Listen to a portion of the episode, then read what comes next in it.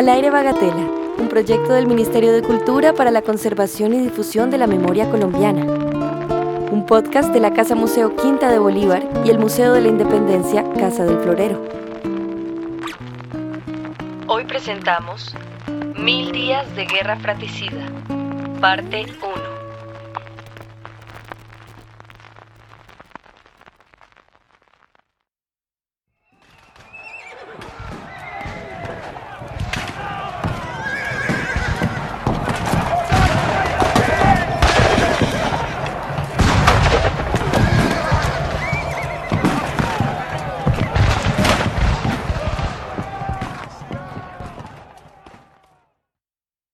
El 18 de octubre de 1899, en pleno ocaso del siglo XIX, Colombia se adentraba en una de las guerras más crueles y devastadoras que ha vivido en su historia.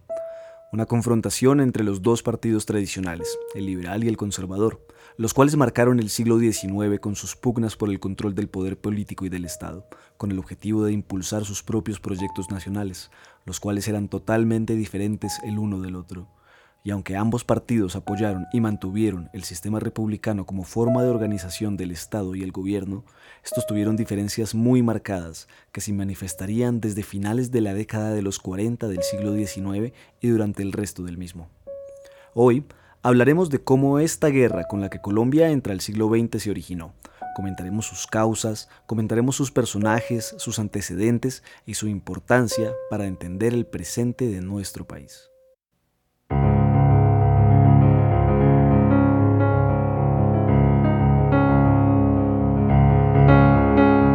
Para entender las causas de la Guerra de los Mil Días hay que conocer primero quiénes fueron los que la propiciaron. Estamos hablando del Partido Liberal y el Partido Conservador. En el siglo XIX, después de la guerra de independencia entre realistas e independentistas, se registraron en Colombia varios conflictos regionales y guerras civiles, inicialmente entre bolivarianos y santanderistas, luego centralistas, federalistas, esclavistas y abolicionistas, confesionales y seculares, entre otros, que a la larga fueron evolucionando a conflictos entre los liberales y los conservadores.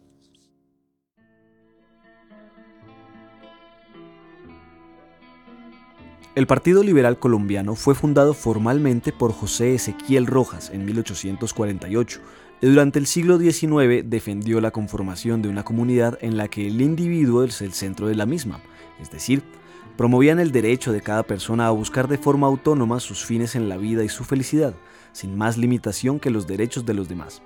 Asimismo, consideraban que la sociedad existe para mantener la paz entre individuos, que si buscaran de forma autónoma y sin reglas sus objetivos, entrarían en conflictos, que podrían producir violencia, y por lo tanto el Estado es el sistema para garantizar la paz, mediante la aplicación de unas reglas de juego que permiten definir gobiernos limitados que no pueden entrar en la vida privada de las personas. Por otro lado, el Partido Conservador Colombiano fue fundado por Mariano Ospina Rodríguez y José Eusebio Caro en 1849 y es considerado un partido tradicional,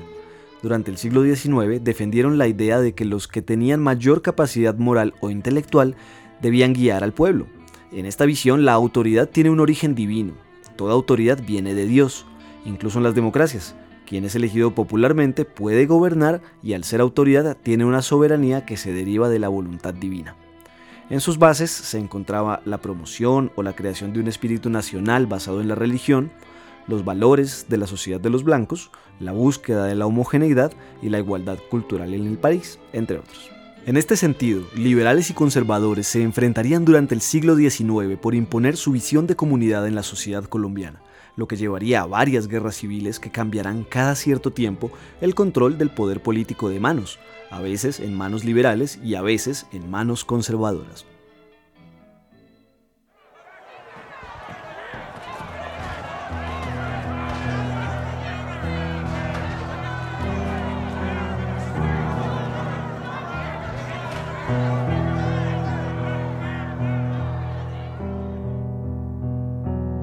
Una de estas guerras civiles fue la conocida como la Guerra de las Soberanías o Guerra Magna, ocurrida entre 1860 y 1862, enfrentando a los liberales liderados por Tomás Cipriano de Mosquera y a los conservadores liderados por el presidente Mariano Ospina Rodríguez.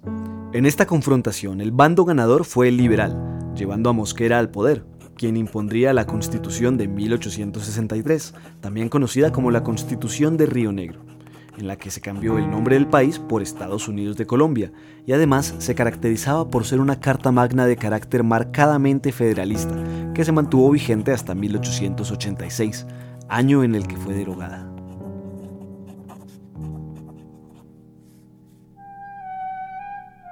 Mientras la constitución de Río Negro fue vigente en el país, esta daba a los estados componentes de la nación autonomía para dictar sus propias leyes, para conformar y tener su propio ejército y administrar justicia de forma independiente al gobierno nacional. Además, Proclamó las libertades individuales de comercio, de opinión, asociación, entre otros. Se estableció la separación entre la Iglesia y el Estado. Se actualizaron los temas y conocimientos educativos apoyándose en las ciencias modernas. Se redujo el periodo presidencial de cuatro años a dos años y se le quitaron los poderes al presidente, pues se consideraba al Parlamento como la máxima autoridad de la nación. Además de esto, se le concedió a los ciudadanos el derecho a portar armas y a comerciar con ellas, se abolió la pena de muerte, en fin, entre otros cambios muy relevantes. Sin embargo, los Estados Unidos de Colombia y esta constitución con el tiempo empezaron a ser cuestionados, especialmente por algunos ex liberales y por supuesto por los conservadores. Bajo el manto de la Constitución de Río Negro se produjeron grandes avances en cuanto a la educación, por ejemplo con la creación de la Universidad Nacional de Colombia en 1867 o la expansión de la infraestructura de transporte y comunicaciones. Mas las frecuentes guerras civiles entre los estados y la ausencia de un poder central condujeron eventualmente a la anarquía y en últimas a la división del liberalismo en dos bandos prácticamente irreconciliables. Por un lado los radicales, integrados por la clase alta, y por el otro lado los moderados e independientes, compuestos principalmente por la clase media y los comerciantes y literatos.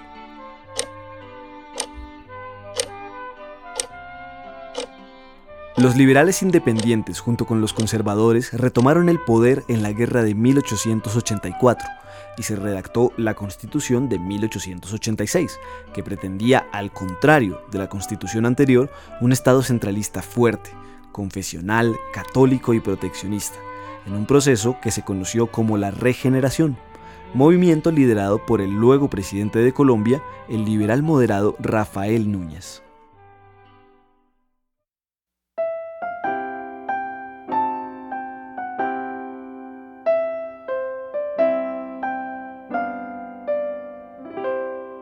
Rafael Núñez será un hombre muy importante en la historia colombiana, quien va a pronunciar la famosa consigna regeneración o catástrofe, con la que cuestiona directamente el establecimiento político liberal y su administración, pues consideraba junto a los conservadores que estos habían llevado a la pérdida del orden público nacional. Por lo tanto, la regeneración será este movimiento político que logra el desmonte de la Constitución de Río Negro, redactada y votada por los liberales, entre los que curiosamente se encontraba antes Rafael Núñez en 1863, y quien más tarde se arrepentiría de esto. Esta constitución va a ser desmontada pues Núñez consideraba que una república debe ser autoritaria para evitar el desorden, y a cambio de ella se promulgaría el 5 de agosto de 1886 la nueva constitución, obra máxima del movimiento de la regeneración, ella se va a caracterizar por considerar necesario restituir las relaciones con la Iglesia y la Santa Sede, porque el catolicismo era un poderoso elemento de estabilidad y cohesión social. Por lo tanto, era importante incluirlo en el corazón de las instituciones del país, y en ese sentido no debía ser extirpado como pretendieron los liberales radicales. Además, en lo concerniente a lo económico, Núñez abogaba por el proteccionismo en detrimento del libre comercio, y proponía una preponderante participación del Estado en las cuestiones económicas del país. Esta constitución, además, estableció la tolerancia religiosa en respuesta al anticlericalismo de los liberales, promulgado durante la existencia de los Estados Unidos de Colombia.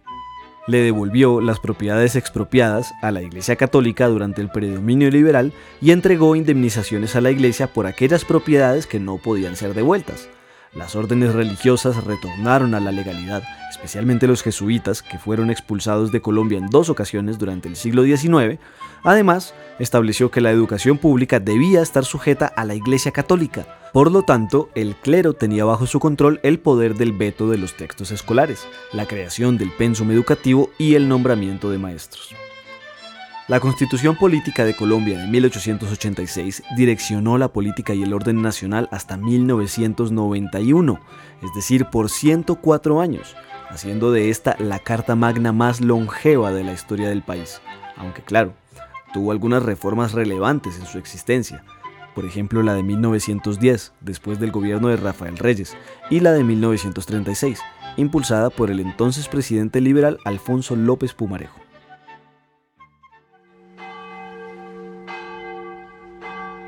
Pero volvamos a la figura de Rafael Núñez,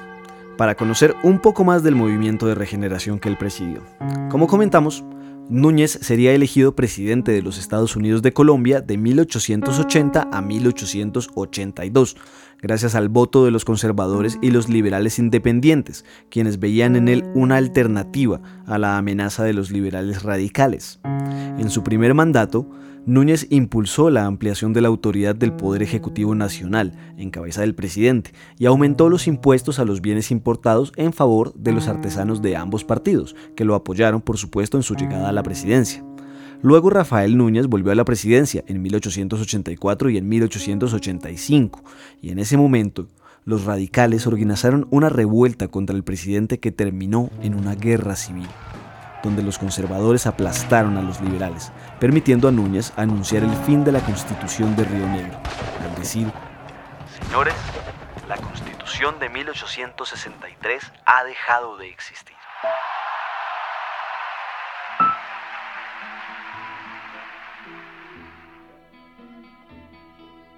Rafael Núñez culminaría su periodo presidencial de 1884 a 1886 tras renunciar en abril de ese año, pero regresaría a asumir sus labores presidenciales en un tercer periodo, que inició en junio de 1887 y finalizó en agosto del 88.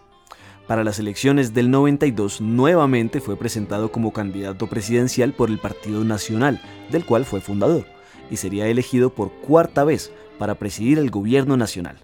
Se posesionó simbólicamente en Cartagena en ese año, pero se mantuvo alejado del poder por varios motivos, principalmente de salud, y dejó a cargo a su vicepresidente Miguel Antonio Caro.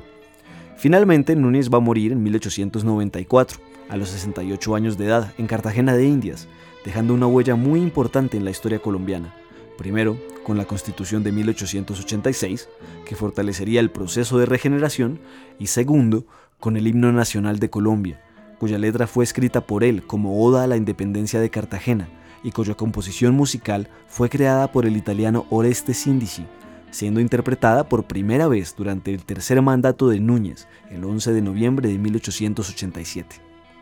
Este himno se oficializó por ley el 18 de octubre de 1920.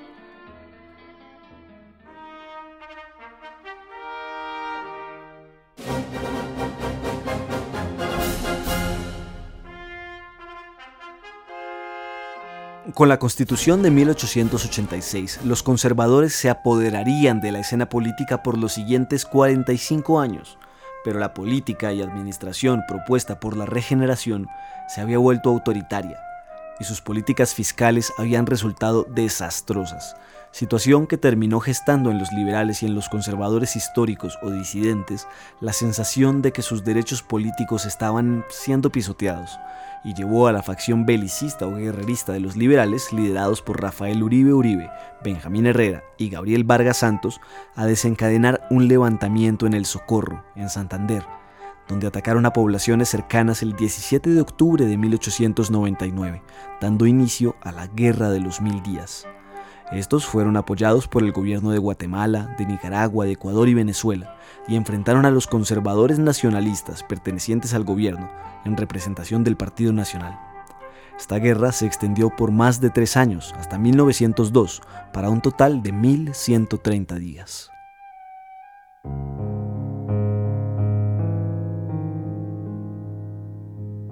La Guerra de los Mil Días se precipitó por causas de los conflictos no resueltos en la naciente democracia colombiana y que venían acumulándose desde el propio momento de la independencia.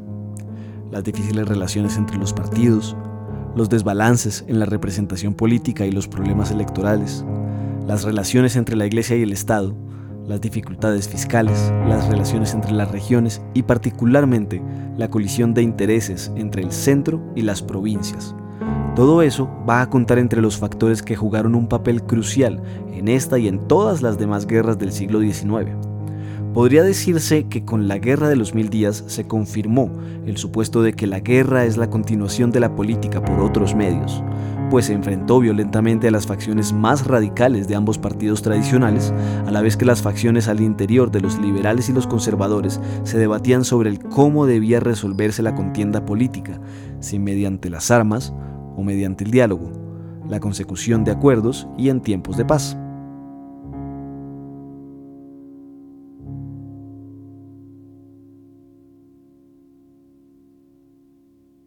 ¿Cómo se llevó a cabo la Guerra de los Mil Días? ¿Cuáles fueron sus repercusiones para el país? ¿Y cómo podemos tener en cuenta lo que pasó para no volver a repetir este cruento episodio de la historia colombiana? Estate atento a la segunda parte de este episodio en el aire Bagatela. Este episodio fue producido con el guion de Sebastián Tovar y Manuel Rodríguez, la producción sonora de Kevin Sánchez y Dugo Narcos y las voces de Dana Román y Manuel Rodríguez. Al aire Bagatela, un espacio para escuchar, compartir y construir en conjunto nuestra historia y nuestros saberes.